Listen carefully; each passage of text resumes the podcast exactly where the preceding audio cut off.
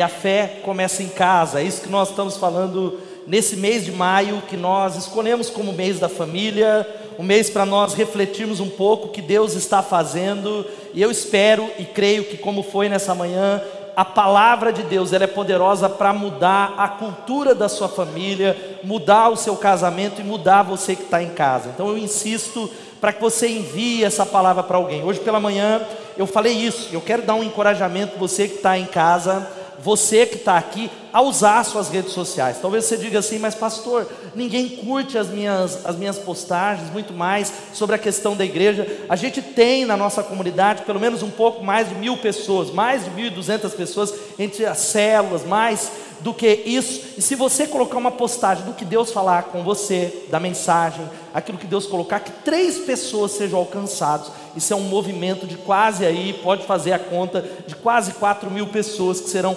atingidas através de um ato tão simples. E no primeiro domingo nós falamos um pouco sobre que como é feliz aquele que teme o Senhor e anda nos seus caminhos.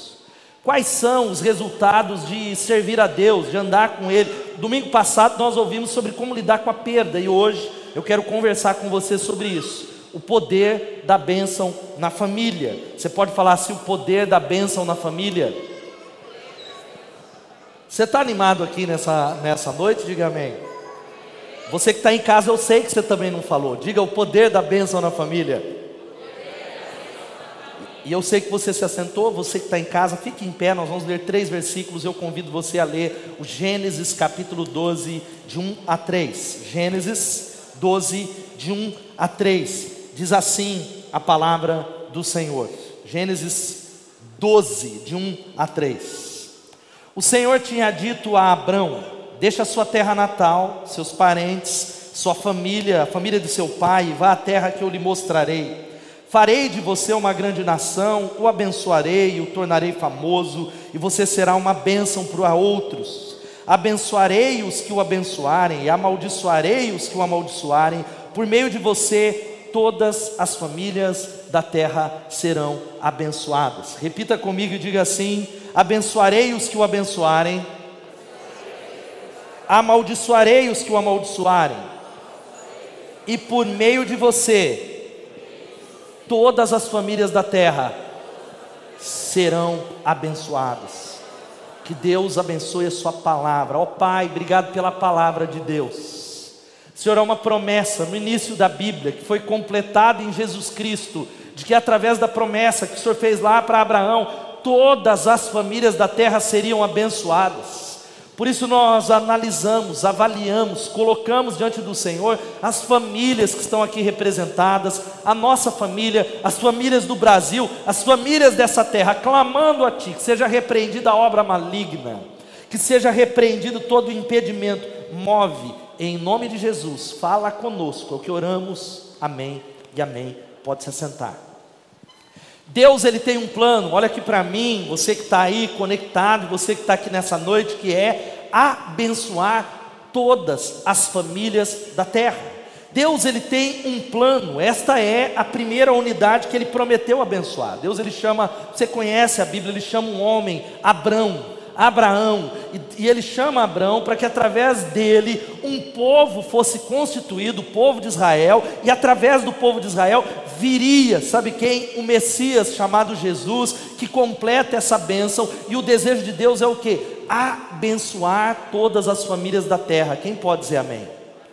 No coração de Deus, ele chama, ele poderia pura e simplesmente falar: Abraão, eu vou te abençoar, e através de você, cada pessoa será abençoada, mas Deus ele coloca sobre a primeira unidade que é a família. O desejo de Deus é abençoar a família, e por isso preste atenção nisso, você sabe, eu não preciso repetir, exatamente porque este é o propósito de Deus, o propósito do diabo é amaldiçoar as famílias. Deus deseja abençoar, Satanás, ele, o Deus deseja abençoar e Satanás ele quer amaldiçoar. E veja só o que diz Gênesis 2, 3, uma palavra poderosa, ele diz a Abraão, e essa é uma promessa que se completa na igreja, se completa em Jesus. Ele diz: Eu abençoarei os que o abençoarem, e amaldiçoarei os que o amaldiçoarem, e por meio de você, o meu plano é que todas as famílias elas sejam abençoadas. Mas quando a gente olha para o noticiário, quando a gente olha até mesmo para a história da nossa família, a maioria das pessoas, e infelizmente é a maioria delas, elas não podem dizer que vivem em famílias abençoadas. Elas não podem dizer que a história delas é uma história de bênção. Talvez são histórias marcadas pelo pecado, pelo divórcio, pelo abuso, pela maldição, por palavras negativas. E a pergunta que eu tenho falado desde o primeiro domingo é: afinal de contas, o que é bênção e o que é maldição? Quando a gente fala de bênção, e eu já citei isso tantas vezes na nossa igreja, que bênção é um poder outorgado a alguém que concede a essa pessoa fecundidade, prosperidade, ou seja, portas abertas, aquele ao qual está abençoado, as coisas vão para frente, aquele que está amaldiçoado, as coisas vão para trás. Mas uma outra definição que eu trago para essa palavra que eu quero trazer para você é que está aqui, ó. Bênção é Deus usando um ser humano para transmitir, presta atenção, a sua mensagem e imagem de identidade e destino ao coração de outra pessoa. Sabe o que, que significa? Bênção é Deus usando um pai, um marido, uma mãe, uma esposa, um líder, um pastor, um colega, um amigo da célula, para transmitir ao coração de uma outra pessoa uma mensagem que é da imagem que Deus tem de identidade, que diz respeito sobre quem você é, e destino, que diz respeito qual é o plano que Deus tem para você. Agora, a maldição é exatamente o contrário: é Satanás usando um ser humano para transmitir sua mensagem e imagem de identidade e destino ao coração de outra pessoa. A palavra abençoar, que eu falei aqui no hebraico, é traduzido por barak, que literalmente, preste atenção, é ajoelhar-se diante de alguém. Nós nos ajoelhamos diante daquele que pode nos abençoar. Então a bênção, presta atenção, vem de uma postura de humildade. Repita comigo e diga: a bênção vem através de uma postura de humildade. E a conotação seguinte é que aquele que nos abençoa, ele outorga aquele que é abençoado um poder para prosperar. Quando Deus nos abençoa, e a Bíblia diz que ele nos abençoou em Cristo Jesus.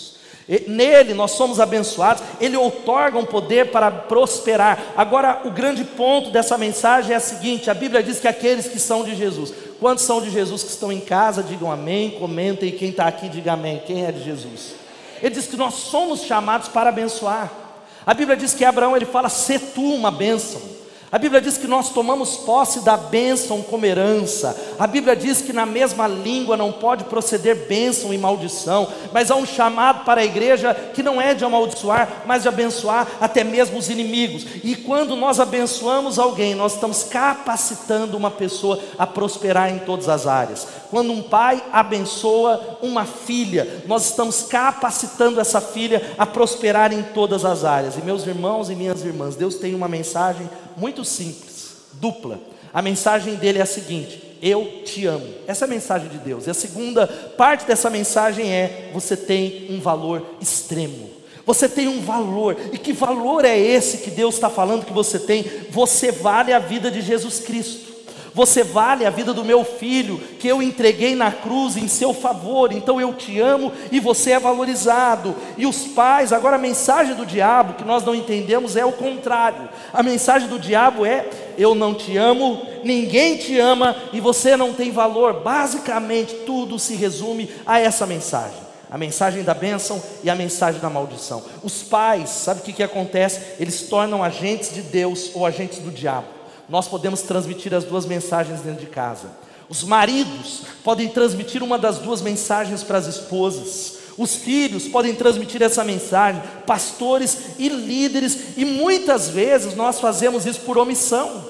Talvez você é alguém que não amaldiçoou nunca o seu marido, a sua esposa, as pessoas, o seu filho. Seu pai nunca te amaldiçoou, mas talvez ele deixou de te abençoar. Ele omitiu o que nós vamos ensinar nessa noite, o que nós queremos falar nessa noite. E nós precisamos entender, e antes de eu te dar uma palavra muito prática, é prática mesmo, para você sair daqui e colocar em prática hoje, para colocar amanhã, nós precisamos entender que tudo que você vê que está indo por água abaixo, quando você olha para a mídia, quando você olha para a política, quando você olha, olha para todos os sete modeladores culturais, que são chamados de sete montanhas, que são as áreas que definem a cultura, o que pensamos, o que vestimos, os valores, que são a família, a religião, a cultura, a política, a área econômica, sabe o que isso significa? Essas montanhas que definem são dominadas por poucas pessoas.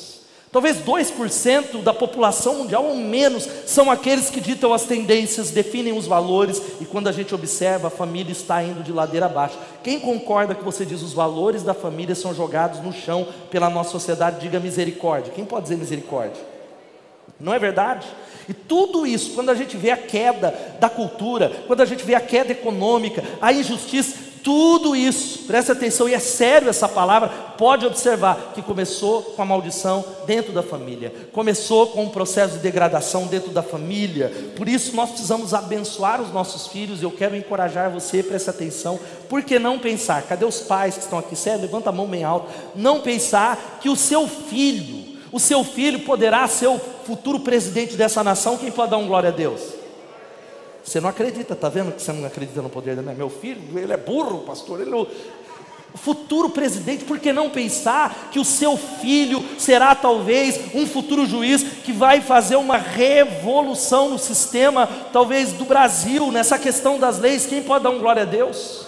Que Deus levantará o seu filho para ser um produtor cultural que vai fazer a diferença no mundo em trevas. Nós precisamos liberar os nossos filhos, mas a gente não pensa desse jeito porque nós não temos uma nação discipulada. O que é uma nação discipulada? Fica comigo ainda que essa mensagem vai ficar muito mais prática. É uma nação que promove os valores cristãos. E eu não estou falando por imposição. A gente vê um Brasil que quer pegar a Bíblia e vai colocando, dizendo, ah, engole. E eu já citei isso muitas vezes: que os muçulmanos têm os xiitas e os crentes têm os chatos. Você conhece crente chato? Não é disso que eu estou falando, mas uma nação que promove os valores, onde a Bíblia é a base da educação, onde a estrutura familiar tem a estrutura a partir dos princípios de Deus, de justiça, de igualdade, de retidão. Quantos creem, se a nossa nação viver esses princípios, ela vai prosperar? Diga amém. Vocês não creem, irmãos? Por isso que o Brasil está desse jeito. Quem crê, diga amém. Onde as áreas são pavimentadas dessa maneira, mas quantas nações no mundo são assim?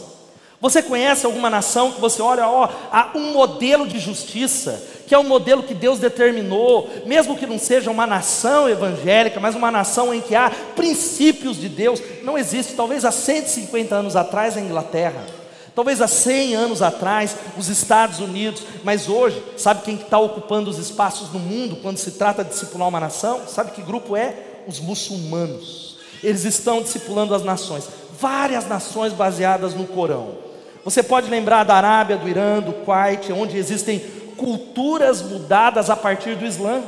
Eles chegam em uma nação e eles são absolutamente comprometidos com aquilo que eles creem. Eles oram cinco vezes ao dia. E tem crente miserável nessa live que não orou nem hoje, não é verdade?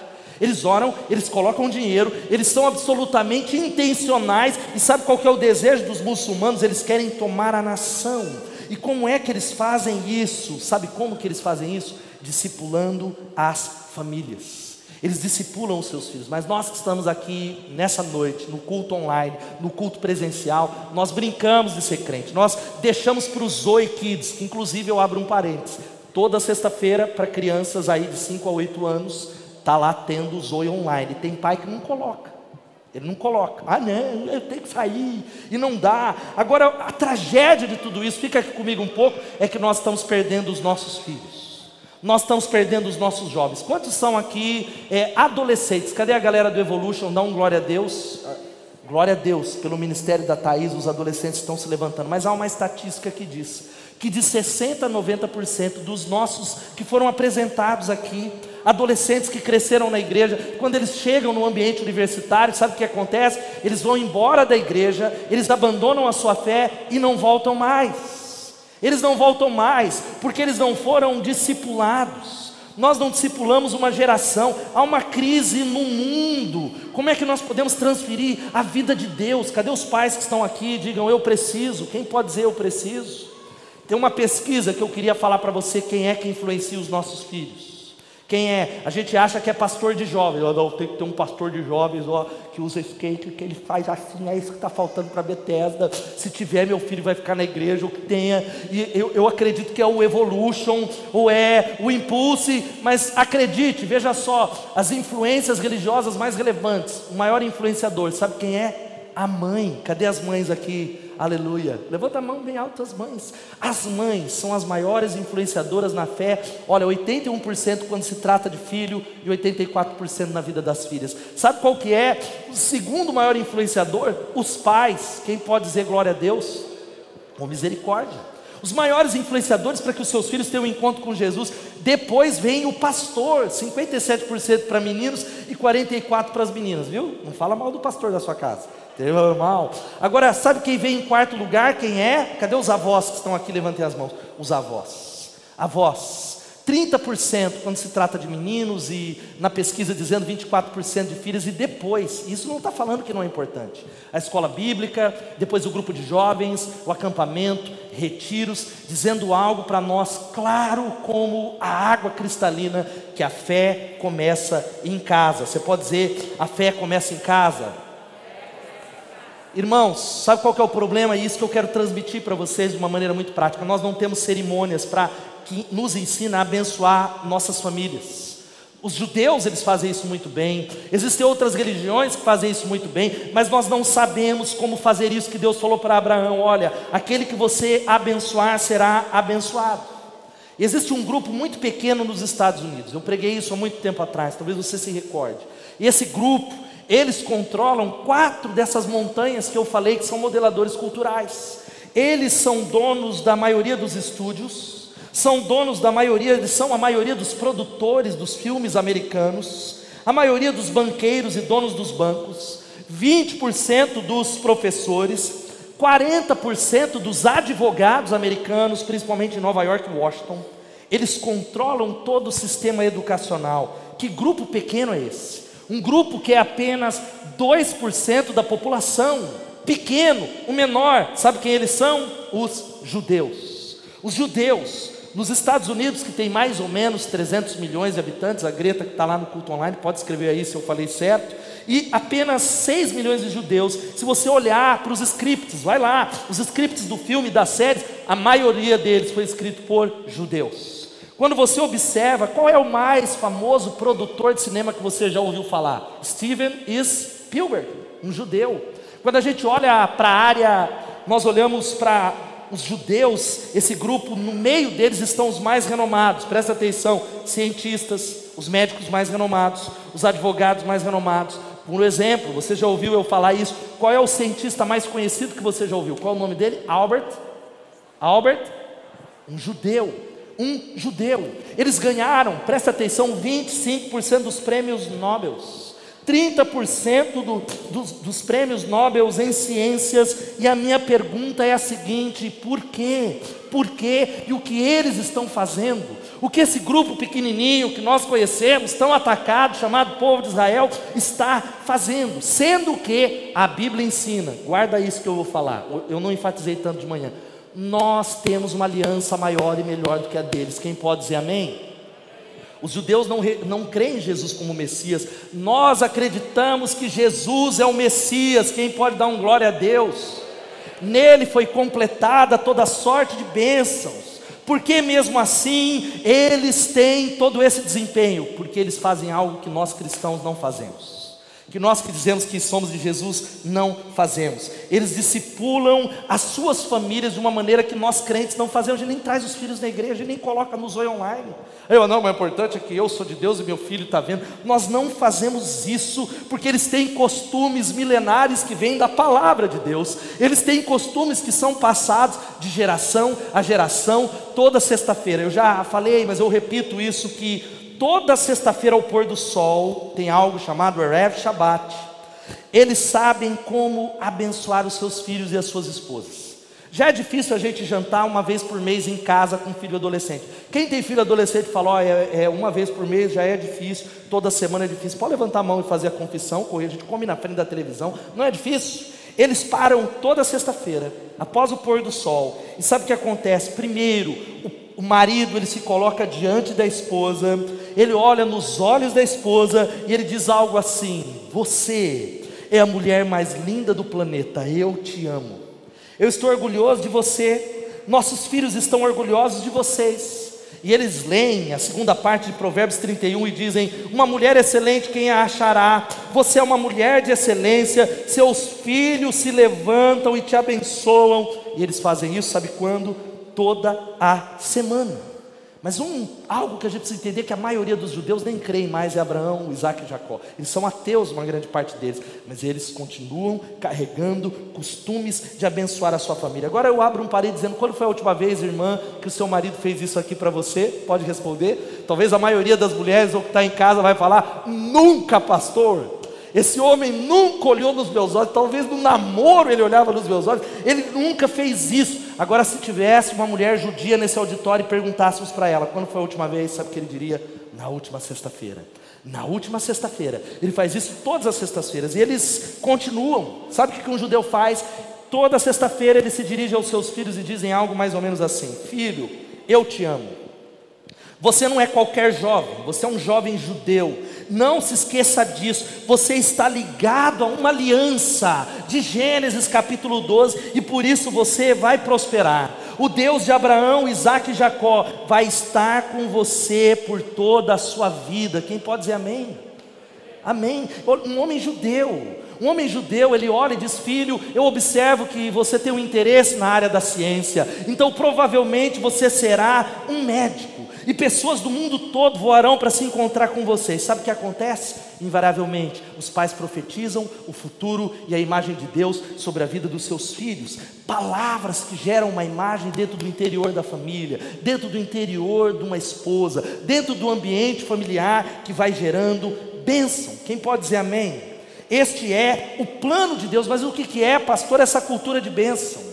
O que, que é essa cultura que você está falando? É o lugar onde na nossa família, eu sei que talvez na sua ainda não é assim, talvez a sua não foi, os membros, filhos, pais, irmãos, maridos, esposas, pessoas, membros da igreja, da célula, ministram aos filhos a mensagem de valor e não a mensagem do inimigo da falta de valor. Ministram e é derramado sobre eles o que? graça, bênção, para que essas famílias prosperem como Deus deseja, que em Abraão seriam abençoadas todas as famílias da terra. Quem está entendendo isso, diga amém. Agora, de maneira muito prática, como eu posso criar uma cultura de bênção na minha família, pastor? Quando eu olho para as Escrituras, como eu posso criar, quais são os passos? Em primeiro lugar, seja determinado a criar uma cultura de bênção na sua família. Repita comigo, vamos falar isso todos juntos? Seja Crie, determine a criar, meu irmão. Isso não vai acontecer de qualquer maneira, é uma chave que Deus está dando e que você sairá desse culto falando: eu vou ser determinado em criar dentro do meu casamento, da minha família, não importa se eu não fui abençoado pelos meus pais. Se eu tive essa, essa, isso lá atrás, e eu vou criar e estabelecer momentos de bênção dentro da minha casa em nome de Jesus. Estão entendendo isso? Agora, qual é a grande dificuldade? As nossas famílias são ambientes de palavras de derrota. As nossas famílias são ambientes de palavras negativas e não palavras de bênção. São palavras que ferem pessoas, maridos e mulheres que estão dizendo: Eu carrego uma ferida que talvez você não tenha nenhuma ideia, que você tem projetado nos seus relacionamentos, tem projetado numa visão relacional de igreja. Há muitas pessoas que fogem de célula, como o diabo, ele foge da cruz, porque ele tem medo de ser ferido, ele tem medo de ser traído, porque é algo que ele carrega lá de trás, uma mensagem de desvalor, uma mensagem de que ele não é amado, uma mensagem de que ele não pode confiar nas pessoas. E nós, nessa noite, irmãos que estamos aqui, eu creio que Deus está dando uma chave de arrependimento e de mudança para que a nação seja mudada em nome de Jesus. Isso é uma ó, só o irmão Sebastião falou aleluia lá. Para que as nações sejam mudadas em nome de Jesus. Eu creio. É aqui que vai começar. Pastor, que dica, por que não fazer três coisas? Eu dou uma dica para você. Primeiro, comam pelo menos uma vez por semana juntos. Uma vez por semana.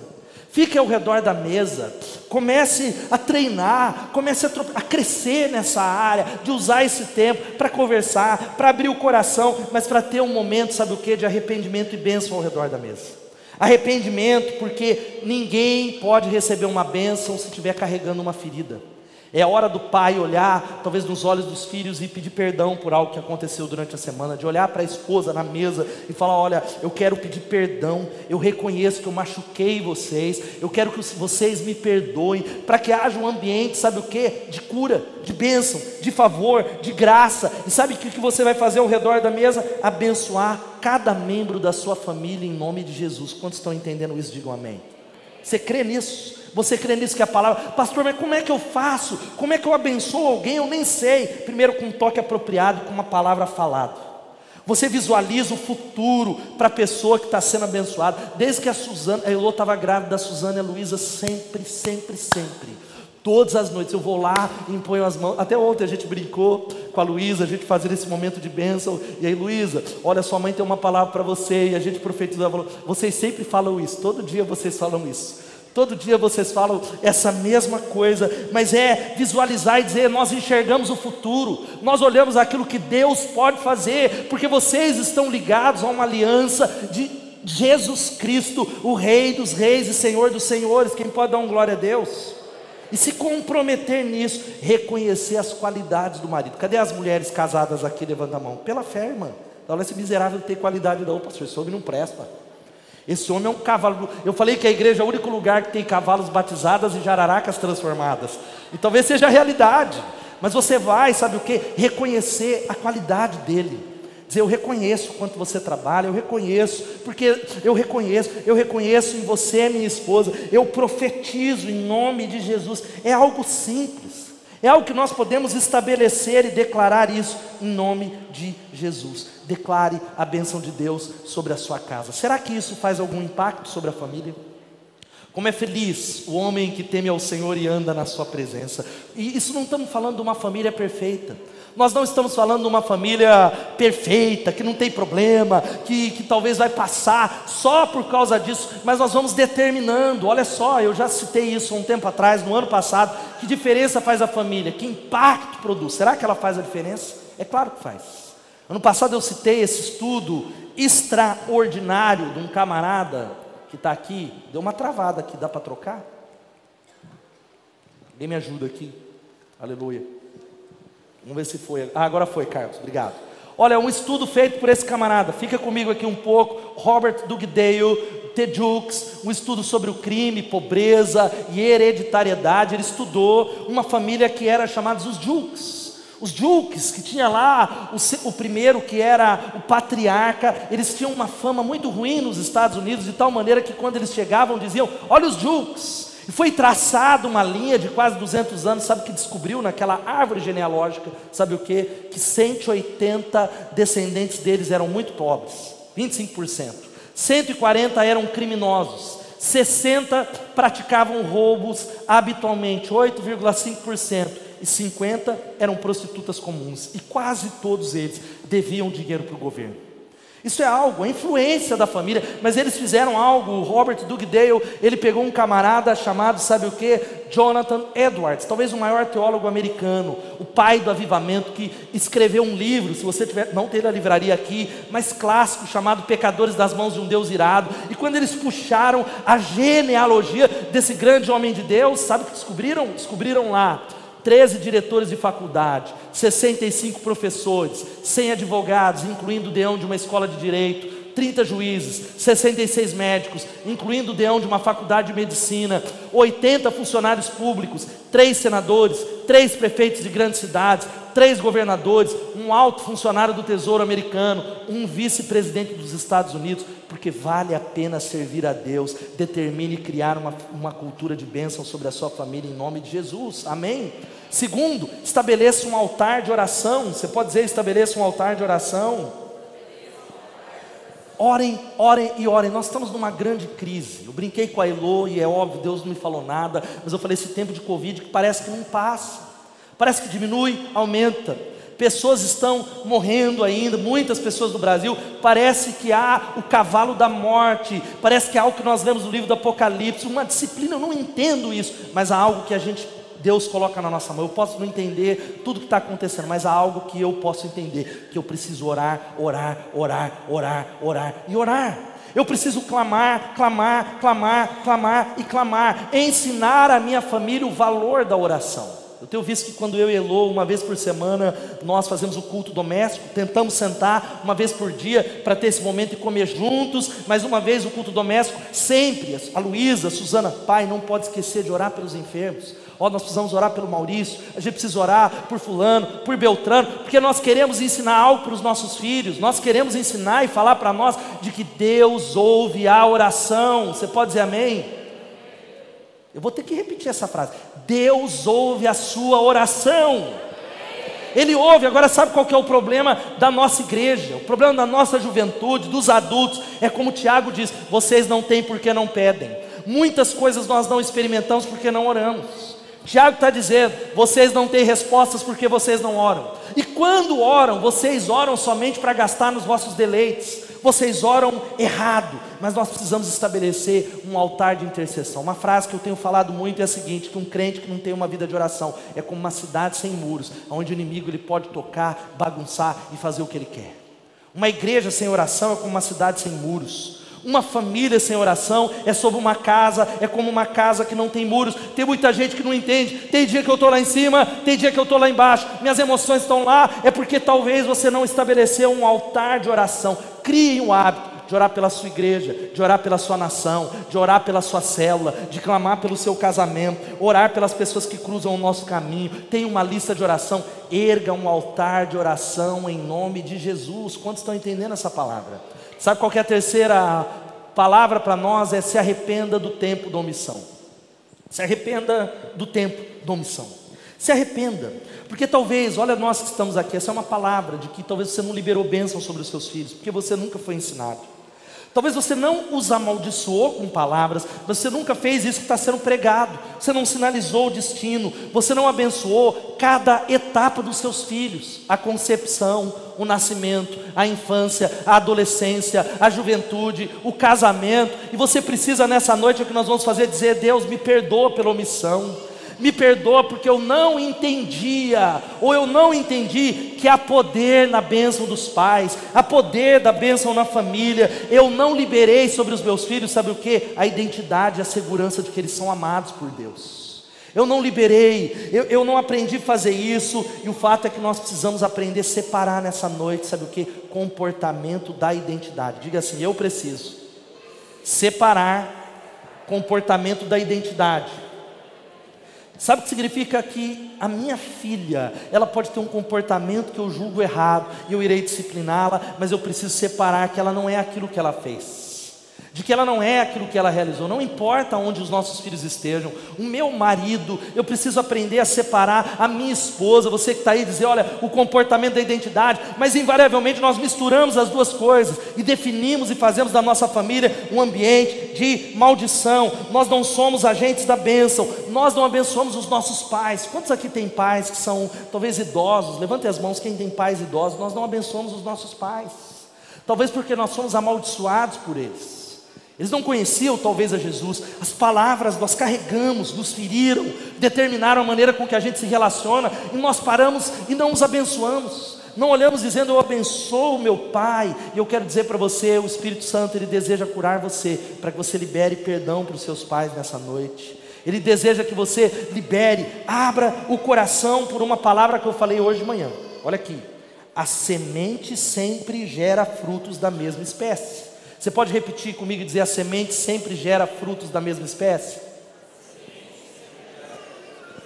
Sabe o que significa? Que quanto mais eu semeio maldição, mais maldição vai sendo transmitida para tudo que é lugar. O Brasil está essa bagunça, não é por causa de política, é por causa de família. O Brasil está desse jeito por causa de sementes de maldição. Agora, quando eu tomo uma decisão, é o que nós vamos fazer, como fizemos nessa manhã, e nós que estamos em casa, eu serei um semeador da bênção em nome de Jesus. Eu irei semear a bênção de Deus, a palavra de Deus em nome de Jesus. Nós iremos colher frutos da mesma espécie. Porque a bênção liberta, mas a maldição prende. Repita e diga: a bênção liberta, mas a maldição prende.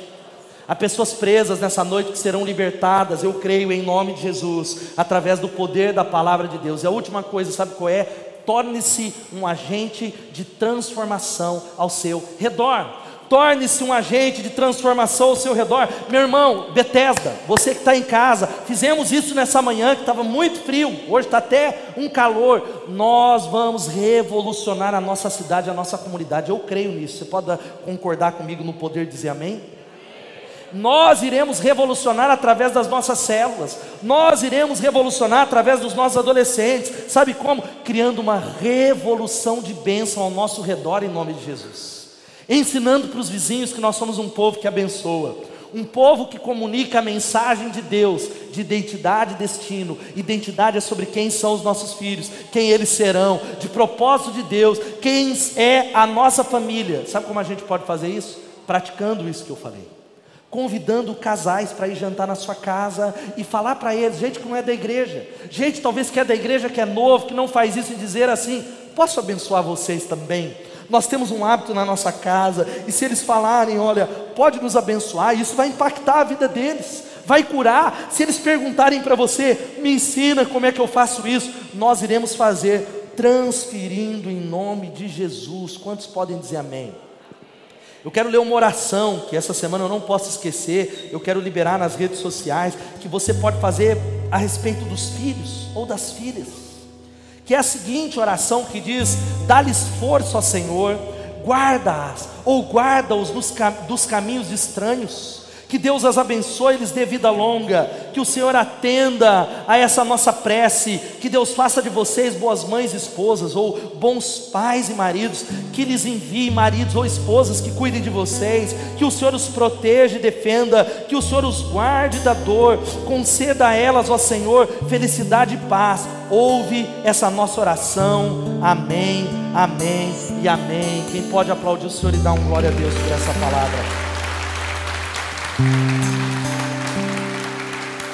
Querido, a banda vai chegando aqui. Sabe para que Deus está chamando você? Primeiro para se arrepender. Talvez você ainda nem filho tem, mas você está reproduzindo um ambiente de maldição, feridas da sua casa, no seu casamento. Talvez você adolescente, essa é a hora de tomar uma decisão, como eu tomei lá atrás, de que a minha família seria diferente, porque o Senhor está nos chamando para sermos reparadores de brechas, reparadores. Leia comigo Isaías 58, 12. Vamos ler todos juntos? Reconstruirão as ruínas desertas das suas cidades e serão conhecidos como reparadores de muros e restauradores de ruas e de casas. Aleluia! Você é um restaurador de brecha, meu irmão, em nome de Jesus. Você é um restaurador de muros. Você é um restaurador que vai começar na sua casa. Eu quero orar por você, porque eu sei que existem aqui, gente, sabe o que? Meninos, menininhos raivosos vivendo no corpo de homens adultos. Existem meninos, meninos no corpo de homens que não foram liberados pelos seus pais, que não foram abençoados pelos seus pais, que não foram liberados para a sua identidade. Nós temos aqui, sabe o que? Muitas meninas inseguras vivendo no corpo de mulheres adultos. Sabe o que acontece? Quando eles se casam, sabe o que eles vão reproduzir? Maldição, maldição, divórcio, término, maldição, maldição, conflitos. Uma competição se instala na vida desses casais porque não foram liberados. Fique de pé no seu lugar. Eu creio, meus irmãos. Se você recebe essa palavra, aplauda o Senhor em nome de Jesus. Se a gente levar a sério essa palavra hoje, porque o diabo não vai querer que você faça isso, porque é difícil, porque a gente tem vergonha uma revolução vai acontecer. A próxima geração será transformada. Nós iremos começar a ocupar os espaços dessa nação, porque nós estamos declarando nessa dessa noite de que eu e a minha família serviremos ao Senhor. Eu quero pedir que você declare esse versículo junto comigo com toda a convicção. Vamos ler todos juntos? Mas se vocês se recusarem a servir ao Senhor, escolham hoje a quem servirão escolherão servir os deuses aos quais seus antepassados serviam além de Eufrates, ou os deuses dos amorreus em cuja terra vocês habitam? Quanto a mim, eu e a minha família serviremos ao Senhor em nome de Jesus. Eu creio, famílias curadas, abençoadas e restauradas. Talvez aqui você, marido, vai chegar e abraçar sua esposa e talvez vai orar com ela e pedir. Talvez você, pai, vai chegar perto dos seus filhos. A maioria de nós não fomos abençoados desse jeito. E a frase da Madre Teresa de Calcutá, você quer algo para promover a paz mundial? vá para casa e ame a sua família, mas não ame do jeito do mundo. Como é feliz aquele que ama o Senhor, aquele que teme ao Senhor e anda nos seus caminhos. A igreja é o melhor lugar, gente. Eu estava ontem orando por esse culto, falei, Deus, obrigado, porque eu, eu fui criado na igreja, eu conheci a minha esposa na igreja, eu descobri meus dons na igreja, eu fui mobilizado na igreja, eu descobri a minha identidade na igreja, eu era um rato da igreja, eu continuo sendo rato da igreja, e aqui é o melhor lugar em nome de Jesus, irmãos. Existe uma multidão de gente nesse mundo por causa do Covid que está desesperado desesperado, sem esperança, pensando em tirar a vida. Sabe o que nós precisamos fazer? Evangelizar. Falar, ó, a igreja de Jesus e a palavra tem as respostas que vocês procuram. Isso vai começar com as famílias. Eu quero começar a orar por você. Eu quero orar e nós vamos fazer duas orações nessa noite com você que está em casa e você que está aqui. Que eu quero abençoar você como pastor. Talvez o seu pai não fez isso. Talvez o seu pai nem esteja mais aqui. Mas seu Pai Celestial está aqui nessa noite. Eu creio que Deus tem algo incrível para o seu coração. Uma bênção que o seu pai não orou. Se você quer receber essa oração, você talvez que está aí vai levantar as suas mãos ou colocar a sua mão no seu coração. Ouça, e você que está em casa, com os dois ouvidos, com o ouvido espiritual, o que Deus está dizendo.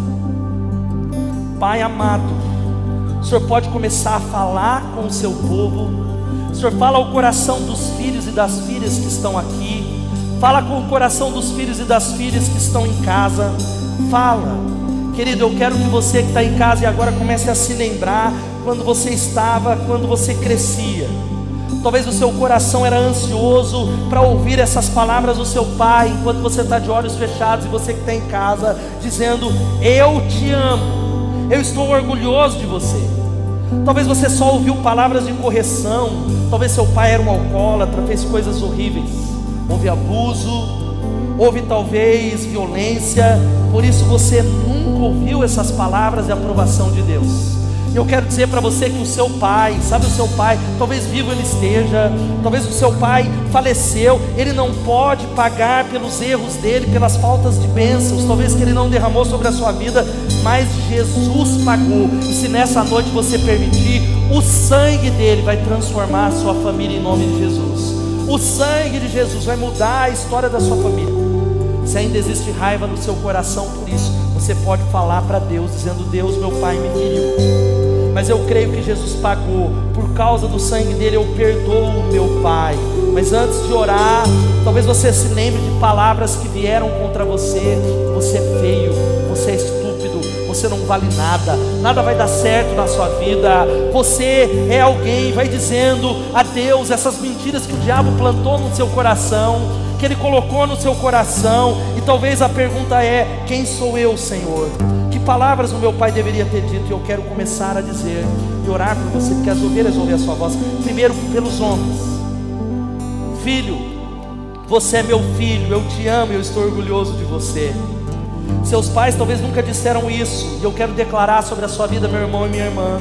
Você não é mais um menino, você é um homem de Deus, um homem cheio de sabedoria, um homem cheio de integridade, um homem de paz, um homem de coragem.